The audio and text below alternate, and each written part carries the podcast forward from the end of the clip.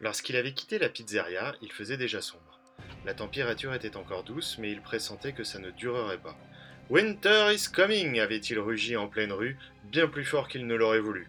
Quelques passants avaient tourné la tête vers lui d'un air accusateur, ce qui lui avait fait instantanément regretter d'avoir beuglé de la sorte. Furieux contre lui-même, il s'était mis à marcher, la tête basse, d'un pas rapide. Une fois de plus, James Berry venait de faire n'importe quoi. Salut à tous et bienvenue sur The Fisheye, le podcast, pour une deuxième interview. L'histoire dont vous venez d'entendre un extrait et qui va nous suivre tout au long de l'interview est l'œuvre d'un auteur que j'ai découvert sur les réseaux. C'est un anonyme caché derrière plusieurs pseudonymes et un univers graphique complètement délirant. Comme vous le savez, j'aime les bons mots et les phrases qui claquent, comme la paume d'une résidente des Folies Bergères sur le fessier trop aventureux d'un jeune soldat de l'Empire russe. Et bien avec lui, j'ai été servi et on est tous servis tous les jours. Comme on ne sait pas réellement comment il s'appelle parce que l'anonymat l'enrobe comme une chaude couverture, je l'appelle Mono et tout le monde l'appelle Mono. Alors tout simplement, pour l'accueillir, bienvenue Mono, comment vas-tu? Merci, merci, bonjour. Je vais, je vais bien. On a essayé de faire ça deux, trois fois déjà, et le track est chaque fois venu se mettre en travers du chemin. Maintenant, je pense que tout va bien. Euh, effectivement, les gens sur les réseaux sociaux m'appellent Mono. Pour le récit actuel, je m'étais pourtant cassé la tête à me trouver le nom de plume de Scribouille. Malheureusement, la faune de Twitter en a décidé autrement. Et donc euh, j'accepte euh, avec regret, mais aussi avec joie, le surnom de Mono. J'accepte aussi les paiements en pétrodollars. La faune de Twitter dont je fais partie te remercie de l'autorisation que tu nous donnes de pouvoir t'appeler comme on a voulu t'appeler, parce que sinon on n'a qu'à plus t'appeler, puis ça sera réglé. Bon. Je peux m'en aller aussi, euh, si tu veux. Non? Euh, Présente-toi un petit peu pour qu'on te connaisse mieux. En tout cas, dis-nous ce qu'on a le droit de savoir sur qui est Mono ou Scribouille. Ok, alors ben, ça va être très très rapide. Donc les rares choses que je ne cache pas sont mon âge. J'ai 38 ans, 39 le mois prochain. Et puis... Comme toutes les personnes formidables. Voilà, absolument. Toutes les personnes formidables que je connais cette année ont 38. Oui, tout à fait, tout à fait. Qui suis-je pour te contredire? Et je suis donc euh, de Belgique, hein, donc ça ne sert à rien de faire des réglages, l'accent c'est normal.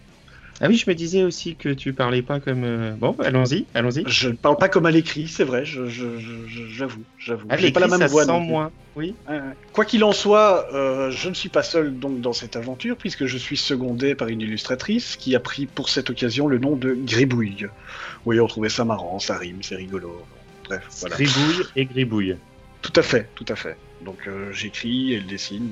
Ça nous semblait, ça nous semblait juste.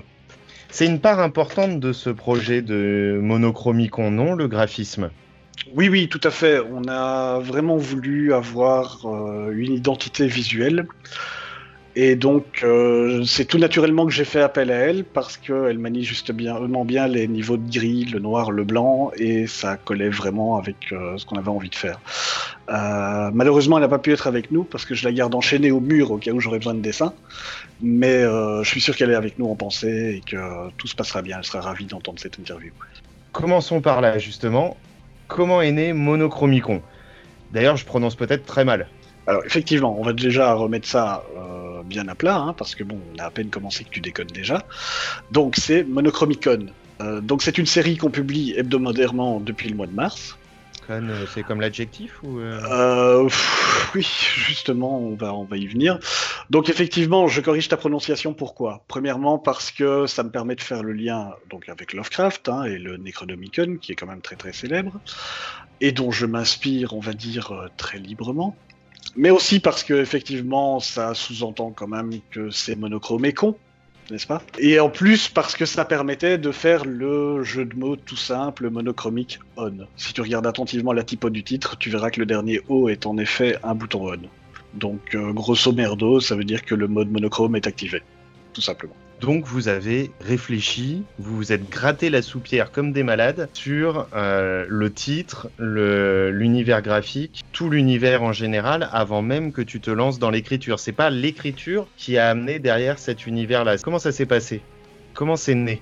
Euh, Je possédais auparavant un blog sur lequel j'écrivais euh, comme ça, un peu à l'humeur. Et euh, je n'avais pas énormément de visites, ça marchait pas super fort, donc je me suis dit tiens ce truc-là il a quand même un mauvais karma. Et donc j'avais demandé à Gribouille euh, si elle était prête éventuellement à joindre nos forces pour faire quelque chose à nous deux, quelque chose qui plairait, qui aurait euh, du style et qui, pourrait peut-être mettre en avant nos qualités à elle comme à moi, disons. Je rappelle juste que vous deux, euh, avez une vie professionnelle à côté. Ça n'est pas votre activité principale. Non, non, absolument pas. Donc euh, c'est vraiment pour le plaisir de raconter, le plaisir de dessiner, le plaisir de mettre tout ça en commun et éventuellement le plaisir d'être lu. C'est très agréable, non? Est-ce qu'on te suit sur les réseaux sociaux? Les feedbacks sont plutôt bons, plutôt enthousiastes. Euh, le ton décalé je pense, y est pour beaucoup. Moi, personnellement, ce qui m'a attiré la première fois qu'on s'est croisé, c'est euh, l'univers graphique. Très bien fini, très bien fignolé. Je parle pas des goûts, des odeurs, etc. Ça, ça n'a rien à voir, mais tout simplement, on sait qu'on arrive quelque part où les gens, vous deux, ont travaillé il donne euh, au lecteur quelque chose d'abouti, quelque chose euh, qui n'est pas simplement euh, une esquisse d'un peut-être, on fait ça sur un coin de table parce que, et puis donnez-nous la notoriété qu'on voudrait bien avoir parce qu'on le mérite sans avoir rien fait. Là, vous êtes vraiment dans quelque chose, un produit final.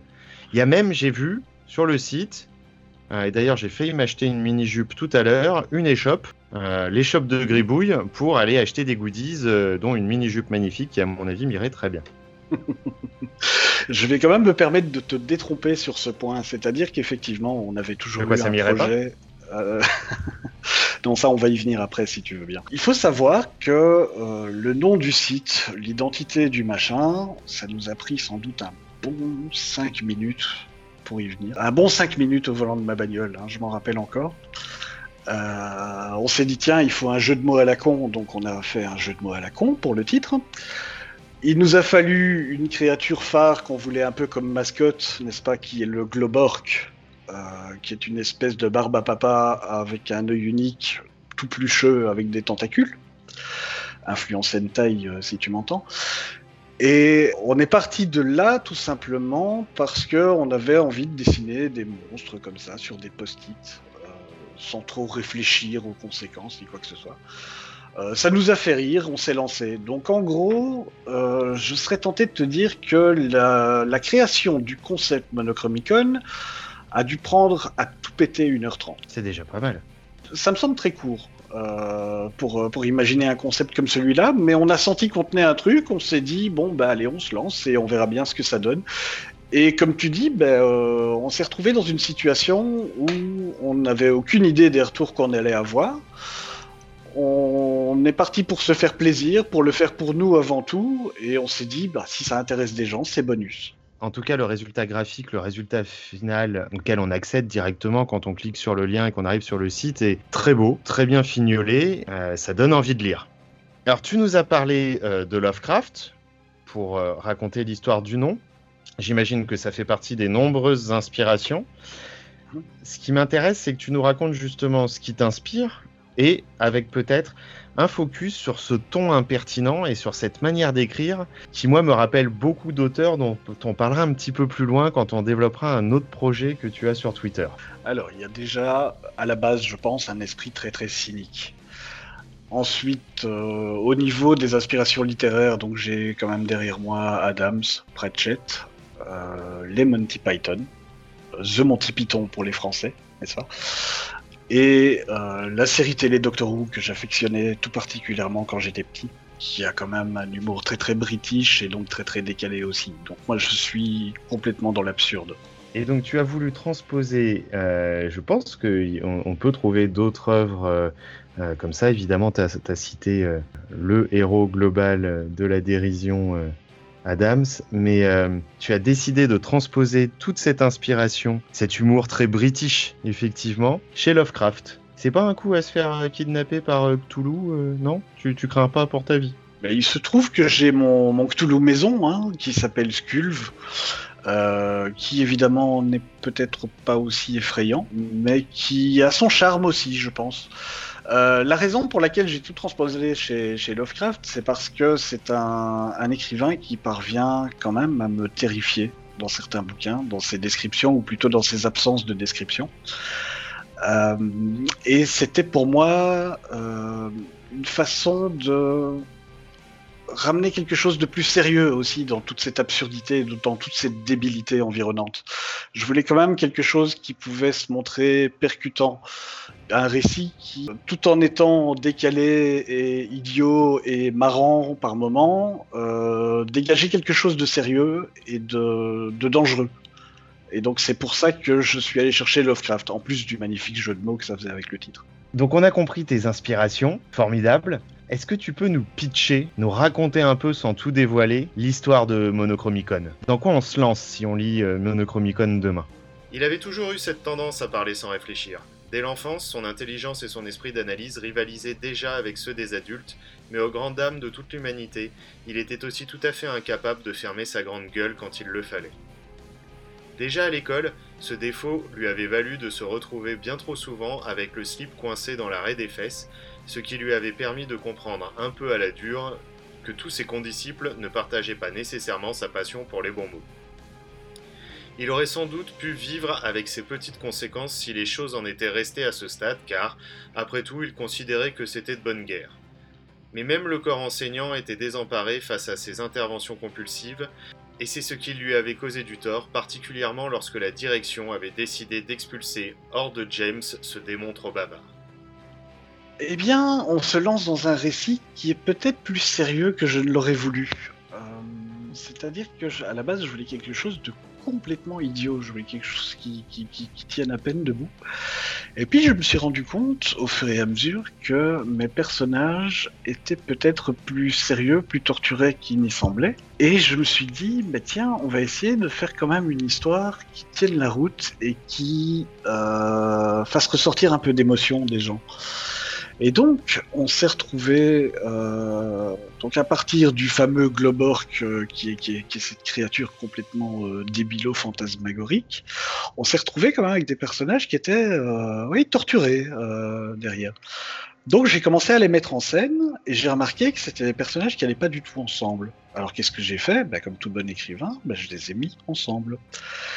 Et là, on s'est retrouvé avec un groupe de quatre personnes complètement hétéroclites qui doit évoluer dans un univers où la couleur a disparu, le temps, les distances, tout ça, il n'y a plus aucune euh, notion de physique qui s'applique.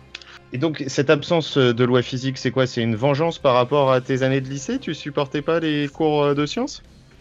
Alors je vais t'expliquer. Euh, je suis quelqu'un qui déteste faire un plan quand il écrit. Je n'ai aucune fiche de personnage, je n'ai aucun résumé, je n'ai rien du tout devant moi.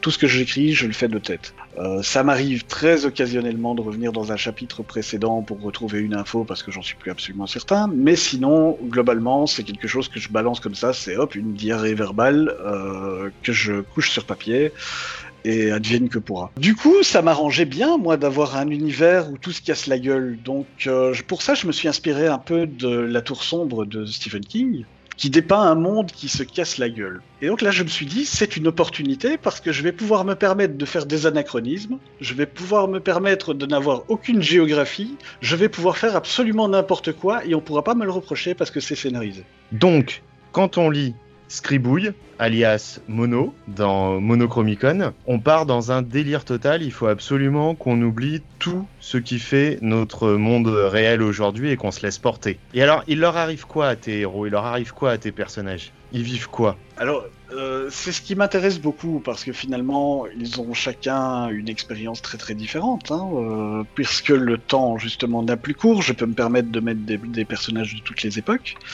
Donc là-dedans, tu vas retrouver un barbare un peu berserker sur les bords, tu vas retrouver un démon, tu vas retrouver, c'est ce que j'aime beaucoup, c'est l'aspect méta, un écrivain et une illustratrice.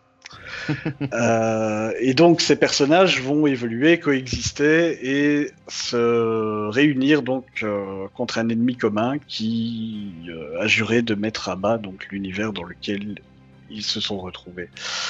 ce qui est intéressant, c'est que on a au début calqué les personnages un peu sur nos caractères, Gribouille et moi, c'est-à-dire que le, le, personnage, on va dire peut-être principal, euh, qui est James, qui est l'écrivain, est quelqu'un de très grande gueule, qui est incapable de, se la fermer deux secondes, et qui en même temps est quelqu'un d'extrêmement cartésien. Alors quand tu le plonges dans un univers où tout est en train de, de, tomber, de tomber par terre devant lui, il essaye d'intellectualiser ça. Et le mec, il est complètement paumé, c'est une catastrophe. Tandis que sa compagne, qui justement est peut-être plus ouverte d'esprit et plus instinctive, on va dire, euh, a tendance à s'y adapter beaucoup plus facilement. Donc ça donne un duo quelque part constitué d'une femme forte qui gère la situation et qui, fait de, chaque événement un, une force, euh, enfin dans ce qui lui arrive, euh, tandis que lui a un regard très très critique, il a un regard d'écrivain sur la, situation et donc il y va de ses petits commentaires qui sont la plupart du temps très très décalés par rapport à ce qu'il voit. Donc on a une recette qui marche bien, deux personnages principaux euh, pas opposés mais complémentaires, avec des caractéristiques qui ne se chevauchent pas, une myriade de second rôles bien croustillants, et puis un gros méchant qui veut tout péter. Et alors du coup la question c'est, une fois qu'il a tout pété, est-ce qu'il a conscience qu'il n'y aura plus rien et que du coup il se sera peut-être aussi pété lui-même? Oui, donc euh, lui, euh, une fois qu'il aura tout pété, il, se mettra probablement à écrire des bouquins aussi. Euh, blague à part, on est quand même dans un méchant qui est pas manichéen du tout. C'est-à-dire que c'est un humain, à l'image de, mes deux, protagonistes, qui a rempli le même rôle qu'eux à une certaine époque, mais qui a légèrement dévié de, ce qui était prévu. Actuellement, dans le récit, on ne sait pas encore exactement pourquoi, mais il a peut-être une très bonne raison d'agir comme ça. Donc on n'est pas du tout dans la destruction aveugle et stupide. Je pense qu'au contraire, on a un gars très humain et, très drôle aussi, très attachant. Je pense que on pourrait le substituer au héros sans problème.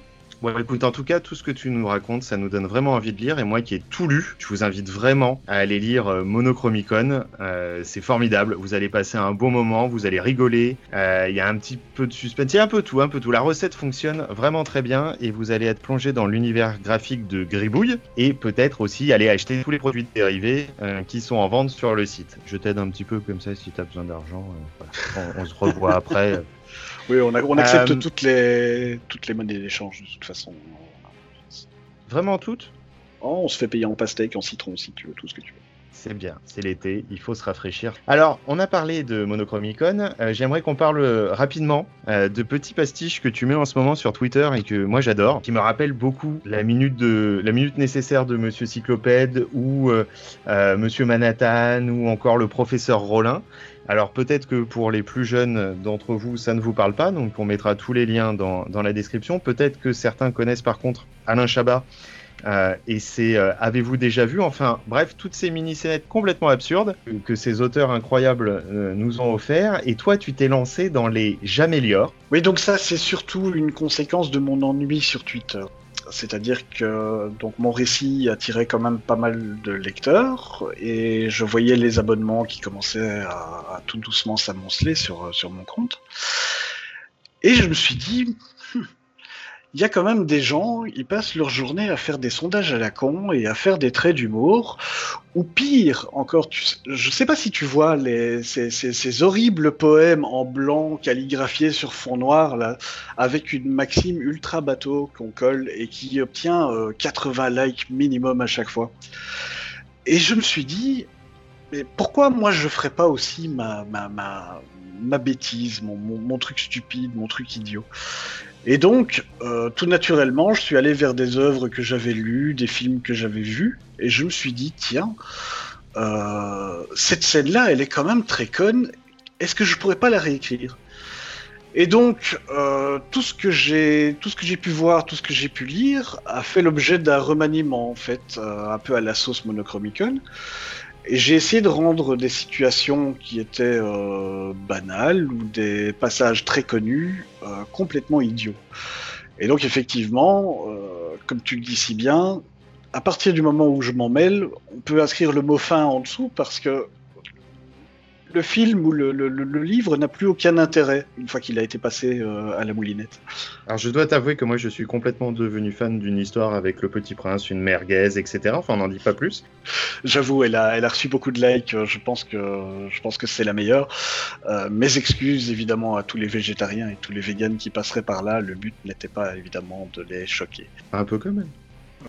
Alors donc, entre Twitter, euh, le site Monochromicon, tout se passe sur Internet. Pourquoi ce choix? Pourquoi ne pas avoir décidé pour euh, Monochromicon, qui a l'air d'être une histoire plutôt aboutie dans ta tête, de la travailler tout seul dans ton coin et euh, de nous offrir par le biais soit de l'auto-édition ou de, de maison d'édition une œuvre complète à, la fin? Parce que là, tu tiens un rythme d'édition hebdomadaire tous les mardis euh, sur le site, c'est quand même un, sacré travail pour euh, un amateur. Oui, alors c'est-à-dire qu'il y, a plusieurs raisons à cela. Euh, la première, c'est que je suis le roi des procrastinateurs. Donc si je commence à écrire un roman au long cours, dans 25 ans, j'aurai trois chapitres et j'aurai pas avancé. Ici, je me mets la pression tout seul. Et donc, en sachant que je dois publier le mardi, ça me donne le coup de cravache nécessaire pour préparer mon texte et pour continuer à avancer. Donc ça, c'est la première raison. Euh, la deuxième raison pour laquelle on publie sur le net, c'est parce que, comme on l'a dit un peu plus tôt, moi je suis un scribouillard et euh, gribouille, bah, elle gribouille. On n'est pas des pros, on ne se considère pas comme des pros. Tout ce qu'on a, c'est une petite histoire à raconter. Et si elle plaît, c'est tant mieux, c'est bonus, tout le monde est content. Euh, on ne se voit pas du tout en, professionnel, on ne se voit pas du tout édité non plus. Euh, quelque part, on, a le souci de bien faire, de bien faire les choses et d'offrir quelque chose de construit et d'aspect peut-être un peu plus professionnel que d'autres.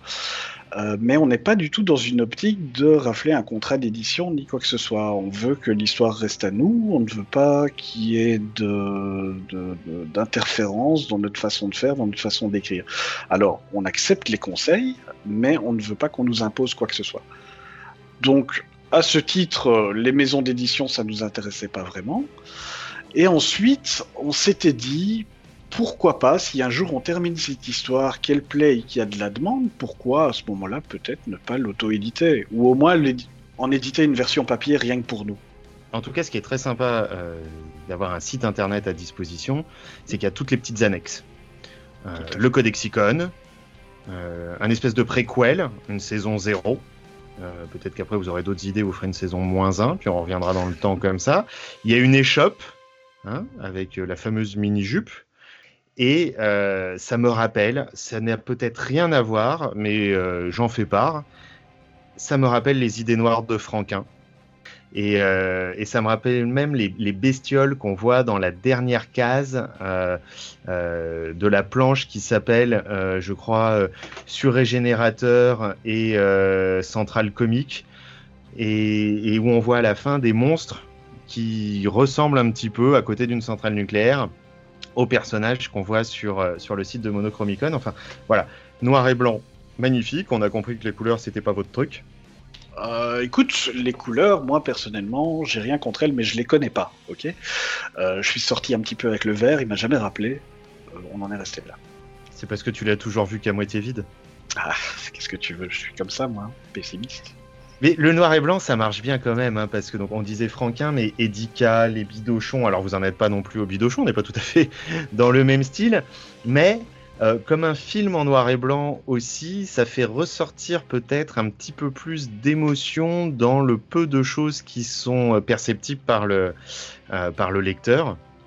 en tout cas, c'est magnifique. Je vous invite tous à, au moins aller vous balader sur le site, l'ensemble des petites bestioles est, totalement adorable. Euh, pour ceux qui aiment le Japon, euh, l'univers des tentacules, ça va vous rappeler beaucoup de choses qui riment avec le mot d'ailleurs. Et euh, vous passerez vraiment un très très bon moment. En plus, il est très ergonomique. C'est formidable. Six longues années de retenue chaque mercredi après-midi à copier 500 fois des phrases à rallonge avec voyelles en rouge et consonnes en vert n'avaient pourtant pas entravé sa manie. Près de 15 ans plus tard, il se rappelait encore de chacune de ses punitions, mais n'en avait tiré aucune leçon. Entre toutes, le tact dans l'audace et de savoir jusqu'où on peut aller trop loin, de Cocteau, avait été sa favorite. Comme tu le sais sur The Fisheye, on a des petites questions de la fin pour apprendre un petit peu mieux à te connaître. Comment est-ce que tu en es venu à l'écriture? Alors, c'est simple, j'écris depuis que je sais écrire. Donc, euh, ça a commencé à l'école primaire, peut-être même un petit peu avant.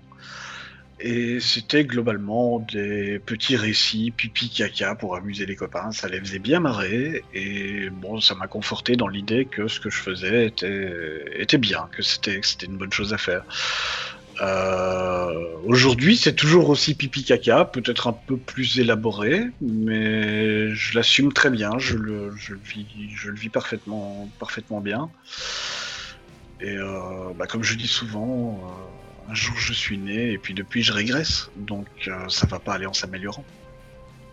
Je vais te demander de choisir un film, un seul, avec lequel tu partirais sur une île déserte et qu'on te mettrait en boucle en permanence. De Shawshank Redemption, qui est tiré d'une nouvelle de Stephen King, qui s'appelle Rita Hayworth et la rédemption de Shawshank, et qui a été traduit Les évadés en France, pour une raison que j'ignore complètement. Parce qu'ils s'évadent peut-être? Euh, Oui, mais avant tout dans leur tête. Euh, et je, c'est un film qui me tient vraiment à cœur parce que je trouve qu'il a transcendé la, version papier, ce qui est quelque chose qui est, quand même vraiment rare. Hein. On est d'accord que les trois quarts du temps, le bouquin est supérieur au film. Dans ce cas précis, j'avais trouvé la nouvelle assez tiédasse et j'ai trouvé que le film, euh, par Franck Darabont d'ailleurs, sublimait un petit peu les, personnages et leurs caractères. Et donc, euh, je suis très très attaché à ce film. C'est un très beau film, je te rejoins totalement. Le scénario qui était l'œuvre de Stephen King, c'est ça qui rendait ce film génial, au-delà des acteurs. Ah, de toute manière, euh, oui, l'idée d'origine vient, vient de lui, hein, mais je, je, pense que, je pense quand même que les acteurs et le réalisateur ont fait, ont fait un job vraiment magnifique. Cette phrase le fascinait, autant pour sa construction particulière que pour le bon conseil qu'elle professait, et qu'il était bien incapable de suivre, sa vie en eût-elle dépendu. À bien y repenser, des années plus tard, il se dirait que c'était sans doute tout ce travail de copiste qui lui avait donné envie d'écrire et d'en vivre. Il aurait probablement pu faire de toute cette verve un véritable atout si ses relations avec les autres n'en pâtissaient pas à ce point sur base régulière. À vrai dire, il assumait très mal les conséquences de cette diarrhée verbale, et après une longue journée passée à naviguer de boulettes en maladresse et à regarder les gens lui tourner le dos, il lui arrivait fréquemment de se repasser les scènes de désastre au ralenti. Comme chez tout bon introverti, la moindre petite contrariété infligée en milieu social prenait alors chez James des proportions démesurées. C'était plus fort que lui, et la honte ressentie était parfois telle qu'il s'en retrouvait incapable de s'endormir. Une chanson ou une musique maintenant Alors, je te réponds Thunderstruck de SCDC, parce que c'est une musique qui m'accompagne depuis que je suis gamin. Et donc, euh, il faut savoir qu'en ces temps immémoriaux, on avait, euh, tu sais, ces prises qu'on pouvait programmer. Et donc, j'en avais branché une sur ma chaîne IFI et je me réveillais avec ça le matin. Et donc, tous les matins, je me réveillais au son de ce magnifique solo de guitare. Ça aide à se réveiller. je te fais pas. En tout cas, très bon choix, magnifique. Euh, les Australiens, les kangourous, tout ça en plus, c'est une invitation au voyage. Un livre maintenant, pas un auteur, juste un livre. Je choisirais ça de Stephen King pour le côté rapport à l'enfance, l'amitié, euh, tous ces moments qu'on passait quand on était gamin à l'extérieur à faire tout et n'importe quoi. Le côté. Est-ce que c'est un livre qui t'a fait peur? Non, pas du tout. Euh, j'ai trouvé ça au contraire très épique euh, dans la façon dont c'est traité. Euh, je trouve que c'est d'ailleurs peut-être une nouvelle qui se rapproche plus de la dark fantasy que de l'épouvante.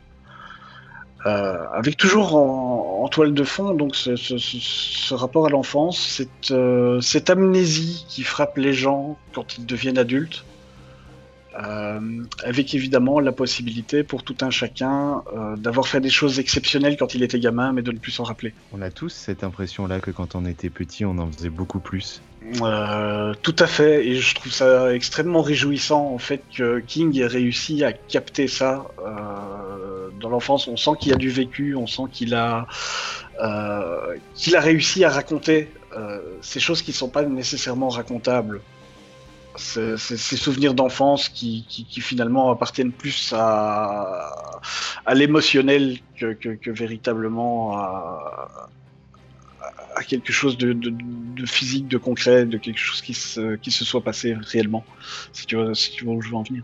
Exactement. Et parfois, je me demande, à force de lire du King, comme tout le monde, s'il n'a pas choisi euh, l'horreur, les romans noirs, la dark fantasy, peu importe comment on l'appelle, simplement comme un support pour euh, nous partager d'autres histoires et que la véritable histoire, elle se cache toujours derrière.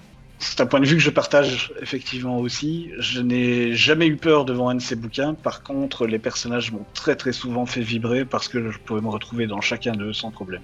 Et tant que je tiens un amateur, euh, tu as pensé quoi des différentes adaptations euh, de ça à l'écran? Euh, Catastrophique parce qu'ils en ont fait un clown tueur et un film d'épouvante, ce que pour moi le roman n'est pas. On va attaquer les trois dernières questions. Celle qui m'intéresse le plus, c'est mon petit côté Freud, c'est pour ça que j'enregistre de la main gauche. Donc les trois dernières questions. La première, quand tu étais petit, Mono alias Scribouille, c'était quoi ton rêve? Devenir un méchant Disney. Oh, lequel? Hmm, J'aurais bien dit Scar, mais j'avais pas la pilosité. J'aurais bien dit Ursula, mais j'avais pas le bon sexe. Aujourd'hui, peut-être que certains verraient les choses différemment. Ils me diraient, mais toi aussi, tu peux être Ursula. Euh, donc je dirais Jafar. Je porte actuellement le petit bouc et je me sens en phase avec lui et le, perroquet. Je trouve que tu étais un gamin plein d'ambition. J'aurais voulu être toi. J'aurais voulu être toi. Je sais pas, moi, quand j'étais gamin, je voulais être pompier, astronaute, etc. Mais euh, j'aurais voulu avoir des idées comme les tiennes. Non, même moi, je oh. voulais pas être moi quand j'étais gamin. Mais savais-tu qui tu étais? Malheureusement, je le savais peut-être un peu trop bien. Aujourd'hui, je l'assume, je le vis très bien, mais quand j'étais gamin, c'était plus compliqué. Si tu prends mon chapitre 1, euh, dont tu fais la lecture, donc ici, euh, tu vas remarquer que j'ai énormément de points communs, en fait, avec le personnage que je décris dans les trois premiers paragraphes, pardon, et c'est pas du tout un accident. Donc c'est une autobiographie un petit peu aussi monochromie. Tu, tu, exorcises tes démons et tes envies d'être un éleveur de perroquets pourfendeur de voleurs de, je, pense que, euh, comme pour tout bouquin, il y a une base de vécu, il y a une base de connu, et c'est quelque part ce qui donne au livre son côté réaliste. Euh, maintenant, je pense qu'il ne faut pas aller chercher trop loin non plus. À partir de cet endroit-là, je commence à digresser et James n'a plus grand-chose à voir avec moi. Mais effectivement, les trois premiers paragraphes, c'est une histoire qui est, euh, oui, à laquelle je peux parfaitement m'identifier. Et alors maintenant que tu es grand, en tout cas que tu es adulte, c'est quoi ton rêve? Mais écoute, je crois que je suis euh, très très à l'aise avec, euh, avec ma vie actuelle. Je pense pas que j'ai encore beaucoup de rêves à exaucer. Je pense que dans ma vie, j'ai fait un peu tout ce que je voulais faire. Je pense que actuellement, je, je suis non, je suis comblé. Je suis comblé. Je, je, me lève tous les matins dégoûté d'aller au boulot, certainement, mais euh, je m'épanouis pas spécialement dans mon travail. C'est quelque chose d'alimentaire et je vis un peu ma, passion tous les jours dans le, dans le privé. L'écriture en fait partie. Voilà. Et bien justement, c'est ma dernière question. Tu y as un peu répondu, mais tu vas pouvoir euh, détailler ça. Qu'est-ce qui fait que tu te lèves tous les matins? On a compris que c'était pas pour aller au boulot. Le réveil, pour commencer. Salopard. Ah bah écoute, c'est certain qu'à cause de lui, je me lève tous les matins. Euh, le chien qui a faim aussi, c'est une bonne raison. Ensuite, euh, ne pas me faire virer de mon boulot. Je pense que c'est quelque chose quand même qui se vaut hein, comme, comme argument. Et sinon, écoute, euh, rester au lit toute la journée, c'est pas, pas comme ça qu'on avance dans l'écriture non plus. Soit je me lève, je ne travaille pas et donc je m'assieds à mon ordinateur et j'écris, soit je me lève, je travaille, je m'assieds à mon ordinateur et j'écris. Et je touche un chèque. Écrit. Tout à fait. Euh, oui, j'écris parce que, parce que tous les mardis, il faut publier un chapitre que je fais dans la moyenne 2500 euh, mots par chapitre, et que donc bah, il faut pas trop se toucher le cul parce que Madame Gribouille attend le chapitre pour faire les illustrations qui y sont rattachées. Comme elle est très gentille et très flexible, elle accepte encore de les recevoir jusqu'à lundi dans la soirée, mais mardi à 18h on publie. Et donc c'est un sacré travail. En tout cas, ce qui te fait lever le matin, c'est d'écrire, et ça, on est ravi de l'entendre. Merci Mono pour euh, toutes ces réponses, toutes ces, digressions. Merci de nous avoir partagé ton univers. Eh ben écoute, c'était avec grand plaisir. Encore une fois, j'accepte euh, l'échec, les pétrodollars et, et tout ce qui va avec. Donc euh, n'hésitez pas. Non, non, mais écoute, il faut, faut le dire quand même. hein, On est, on est écrivain, on a pas, on a beau avoir un job à côté. Voilà, faut mettre du beurre Faut- un peu dans les Faut épinards. qu'on bouffe, quoi. Enfin, faut qu'on bouffe. Faut qu'on boive, C'est ça, surtout. c'est ça, c'est ça. Manger, c'est bien beau, mais moi, je me déshydrate. En tout cas, merci à nouveau. Merci d'avoir partagé ton univers avec nous tous. Et vous qui nous écoutez, je vous dis à bientôt pour d'autres chroniques et d'autres interviews. Et d'ici là, soyez heureux. Il ne comptait plus les fois où il lui était arrivé de rester toute la nuit, à fixer le plafond en ressassant ses greatest hits, tout en se traitant de crétin à voix haute. Non, mais t'es vraiment un gros Ronald McDucon Dans la rue en plus. Pourquoi tu te mettrais pas une jolie plume dans le cul la prochaine fois aussi? Il accéléra le pas pour mettre un maximum de distance entre lui et les gens qui avaient eu l'insigne honneur d'assister à son spectacle.